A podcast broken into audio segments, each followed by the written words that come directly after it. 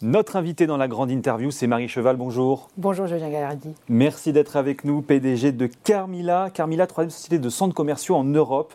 Vous exploitez donc euh, principalement une partie des centres commerciaux de, Carrefour, qui est votre principal euh, actionnaire.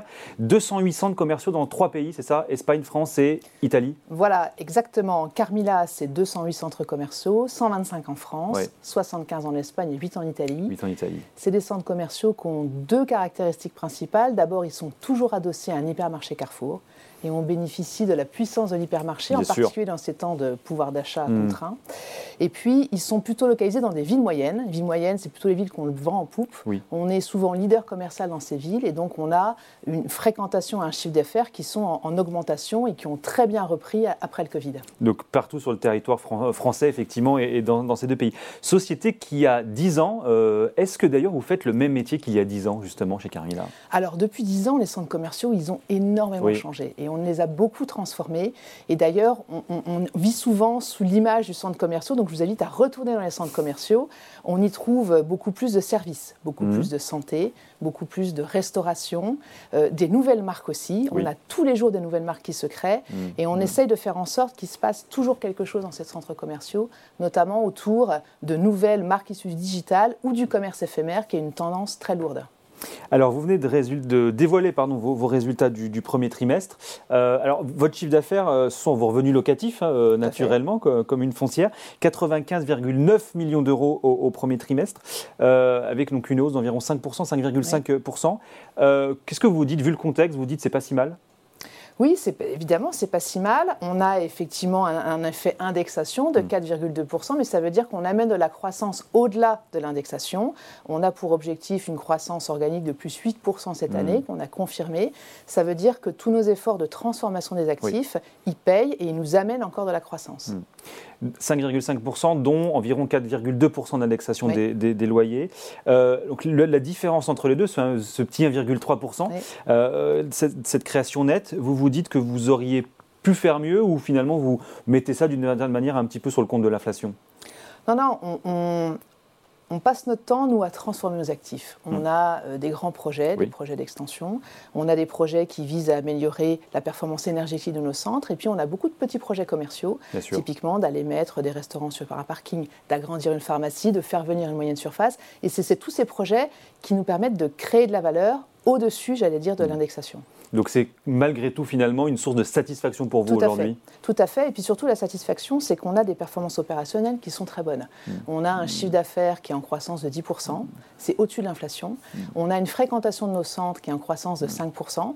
Ça veut dire qu'il n'y a pas de morosité et qu'on est toujours dynamique. Et puis, euh, vous l'avez souligné, un taux d'occupation qui est à 96%. Ça veut dire qu'on a une vacance de 4%.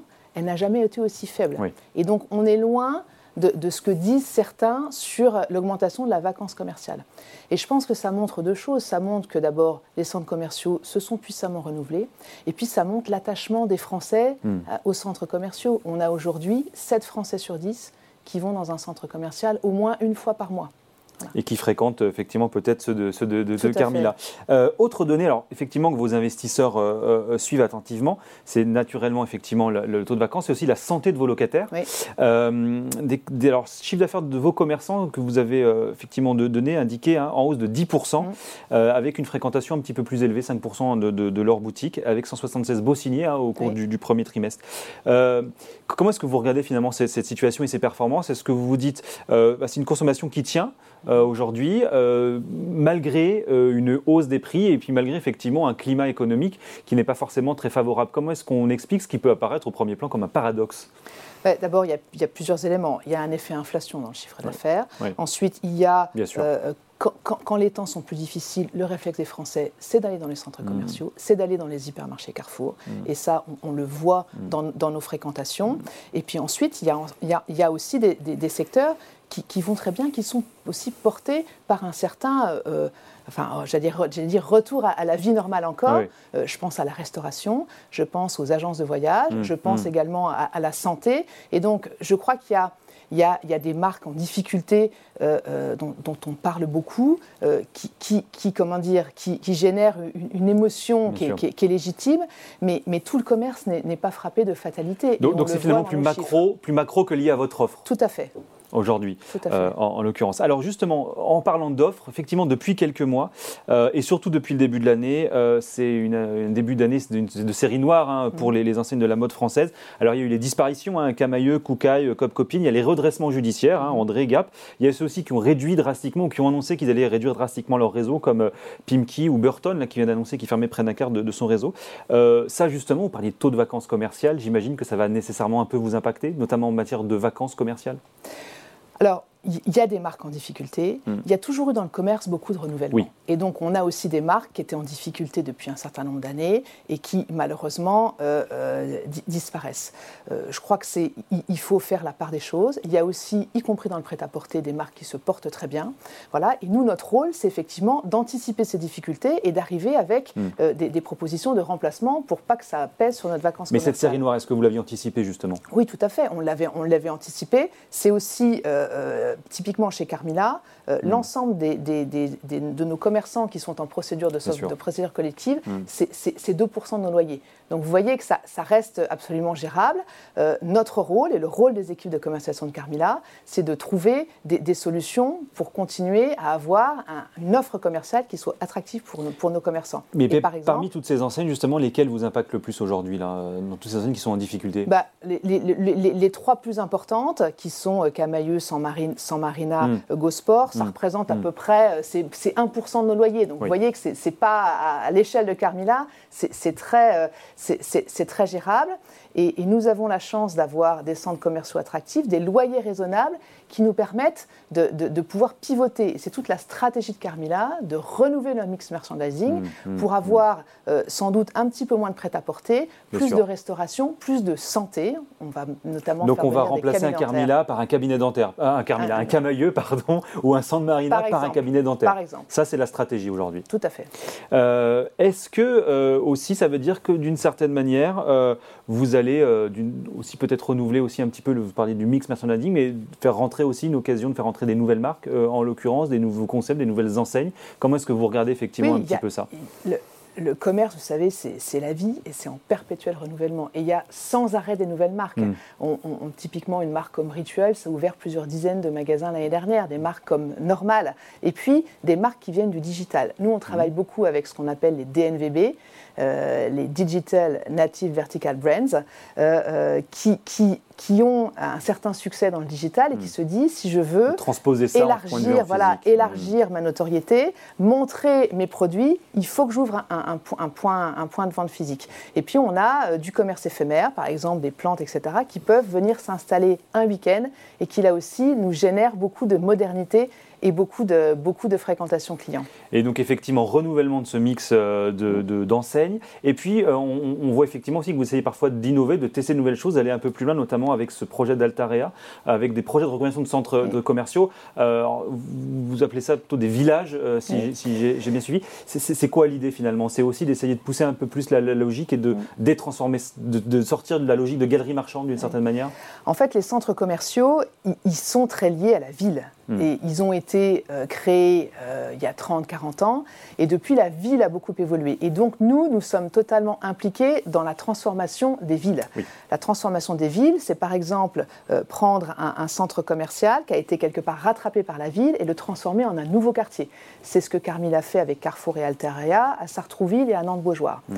c'est aussi tout le travail, on réfléchit en ce moment avec le gouvernement sur les entrées de ville. Les entrées de ville, parfois, vous avez des zones commerciales pas très jolies où il y a un potentiel pour en faire soit autre chose, soit en faire quelque chose de plus joli. Et donc ça aussi, c'est des sujets sur lesquels on travaille. On est, on est vraiment ancré dans les territoires et donc on doit faire évoluer nos infrastructures au rythme de l'évolution des territoires. Bon, c'est aussi une manière, on imagine, de renouveler aussi un petit peu votre, votre clientèle qui, qui est un, de vos, enjeux et capter notamment ces fameux millennials qui sont d'une certaine manière les consommateurs des 20, 30 ou 40 prochaines années.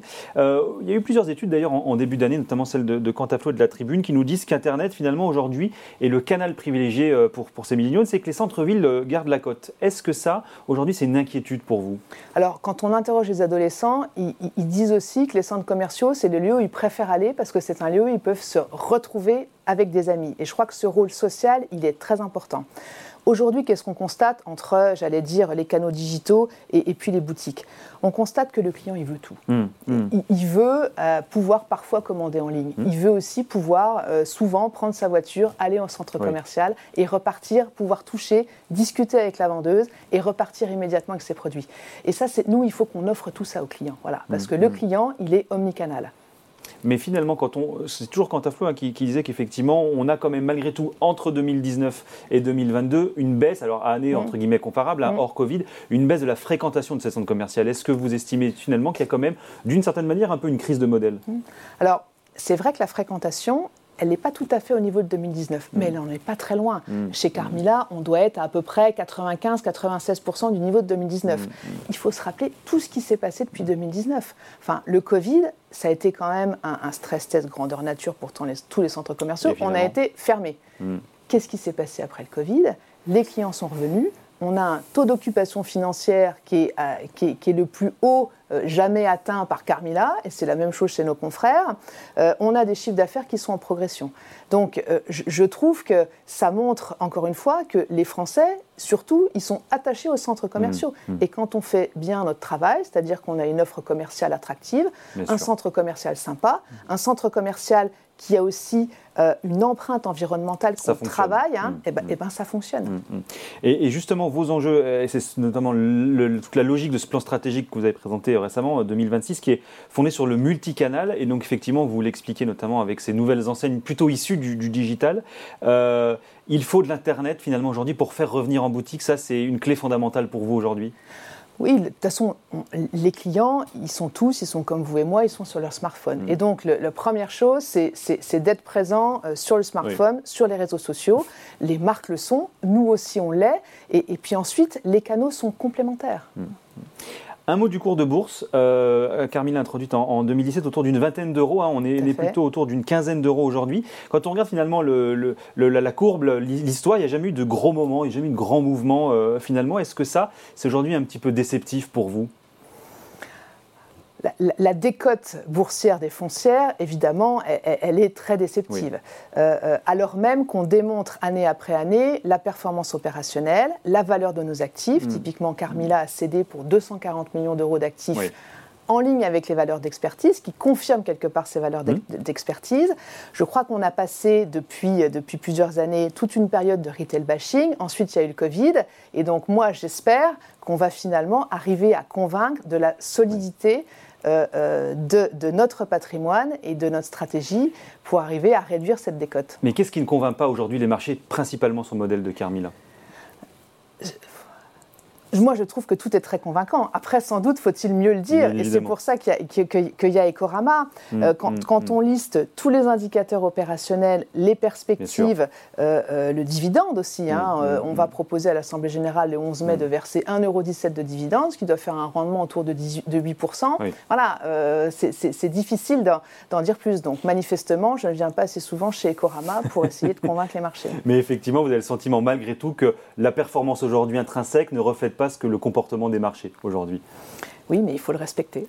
Un mot pour terminer sur, sur les, un gros chantier pour vous, qui est un sujet majeur pour l'ensemble du secteur et principalement pour Carmila. Hein, c'est effectivement euh, votre stratégie environnementale avec un plan notamment en sens. C'est un budget annuel de 10 millions d'euros quand même hein, euh, sur, euh, vous, vous, concernant. Quels sont les objectifs justement de ce développement et comment on fait finalement de l'environnement dans des centres commerciaux dont le parc effectivement a un certain nombre d'années aujourd'hui avec des gros enjeux majeurs et des grosses rénovations coûteuses? D'abord, on n'a pas le choix.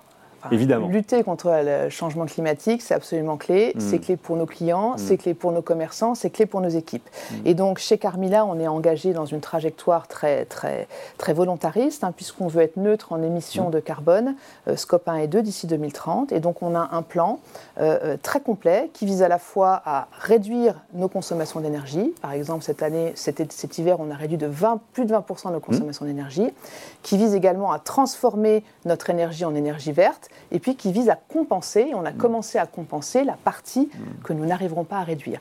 Donc ça veut dire quoi? C'est des investissements dans nos centres, c'est des investissements y compris avec euh, nos commerçants hein, pour avoir effectivement des centres qui soient plus, plus encore plus respectueux euh, de, l'environnement. Avec une, une, volonté de réduire de 40% hein, euh, la consommation énergétique en, 2030 par rapport à la situation avant Covid, on peut le dire comme ça.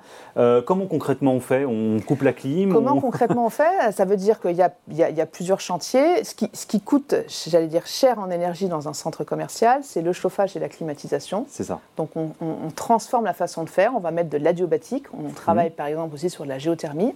Ensuite, c'est l'éclairage. Ben, on passe en LED, on éclaire moins. C'est aussi euh, une façon d'avoir des capteurs et on met de la big data pour, et, pour savoir à chaque instant combien on consomme mmh. et, régler ça au plus près. Voilà, donc c'est une somme de, petites actions et c'est absolument euh, indispensable. Bon, Carmila, donc à 10 ans, c'est quoi le, centre commercial type de Carmila dans 10 ans, justement, Marie Cheval?